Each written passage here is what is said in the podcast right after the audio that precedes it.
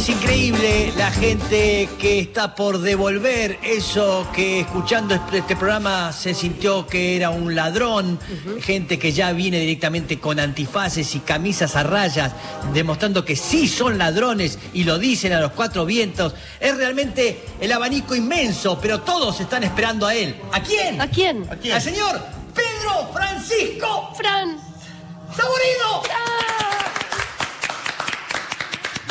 Panchito.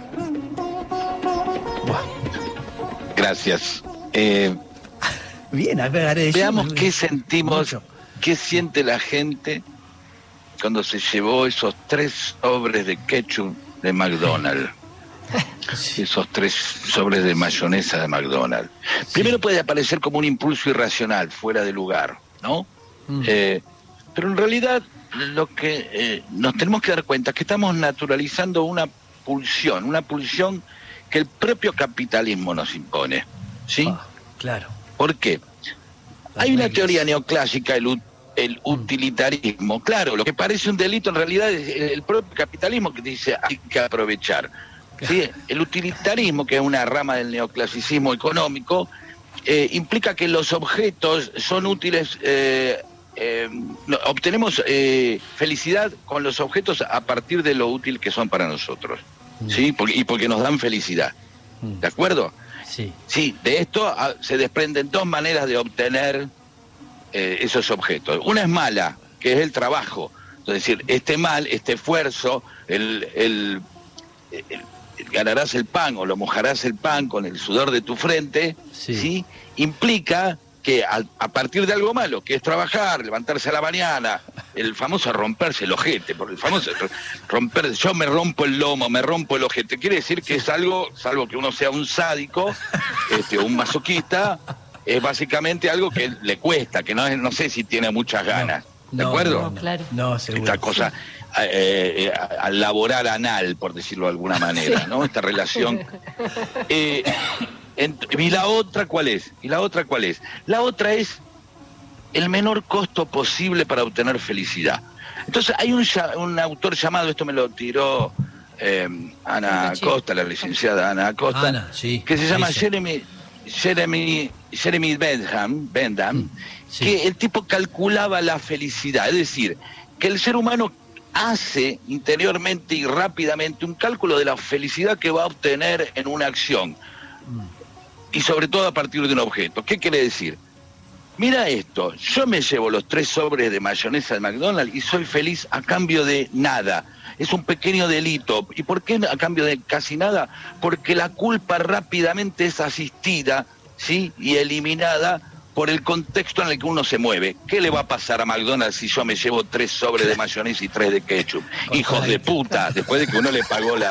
Todo. Le pagó los tres sobres. obvia- Sí, le pagó todo. pagó sí. todo, eh, a los empleados, todo, El- el- la explotación laboral de esa pobre persona que es hablada por la empresa, Sí. ¿no? En, en forma automática, y de pronto agarra y... Entonces hay como una pequeña revancha ahí, ¿sí? Sí. Pero esa Sí. revancha está basada en el índice de felicidad que le da. Es decir, es casi un delito por lo cual trasgredo y me da cierta felicidad. eh, no, no va a pasar nada en contra, no, no, no, va- no se me van a venir encima tres guardias de seguridad para pegarme, ni voy a terminar en cana, no voy a pasar vergüenza, no voy a tener culpa. ¿De acuerdo? Sí. Sí. Ahora, ese... Sí, perdón. No, no, no, no, no, seguí, después te digo. Dale. Ah, este escamoteo, entonces aparece como una pequeña eh, y, y- y considerada acción de libertad dentro de la maquinaria del capitalismo.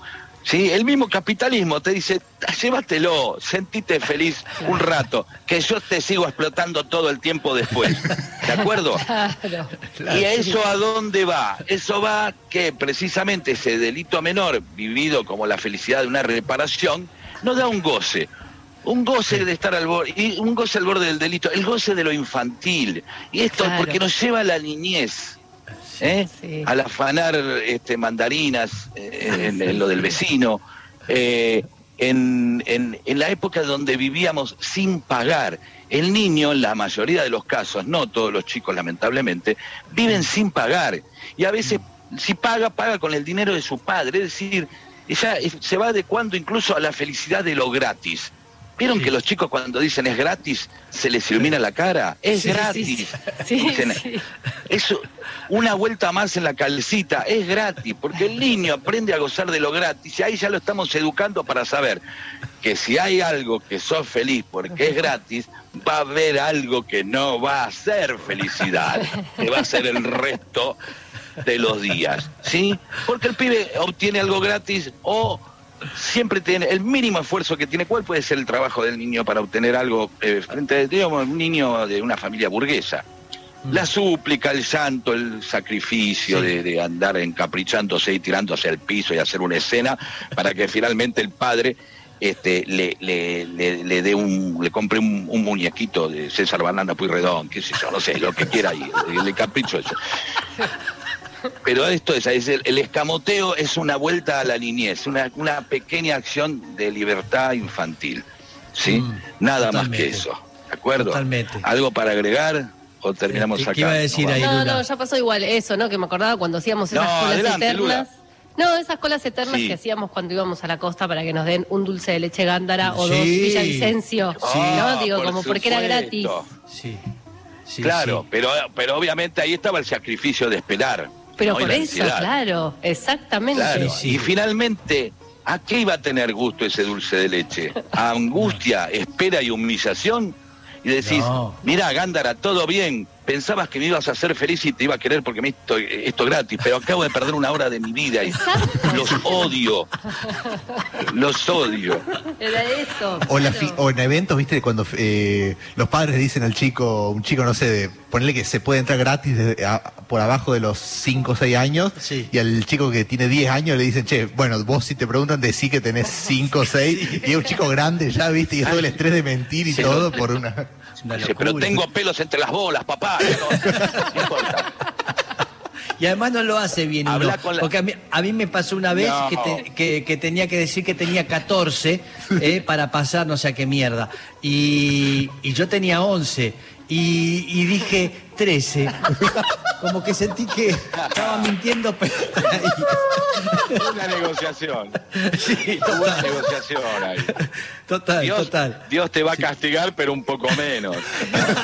Dios te va a castigar un poco menos. Claro, no sirvió de nada. Inútil totalmente, pero se bien. Hermoso. Bien. Hermoso la negociación. Una, es moderado, un delincuente moderado. ¿No? Total, es como un tipo que entra a un lugar, entra a un banco, entra a un banco y dice, mira, no sé si me voy a llevar un millón de dólares. Eh, eh, dame 10 mil.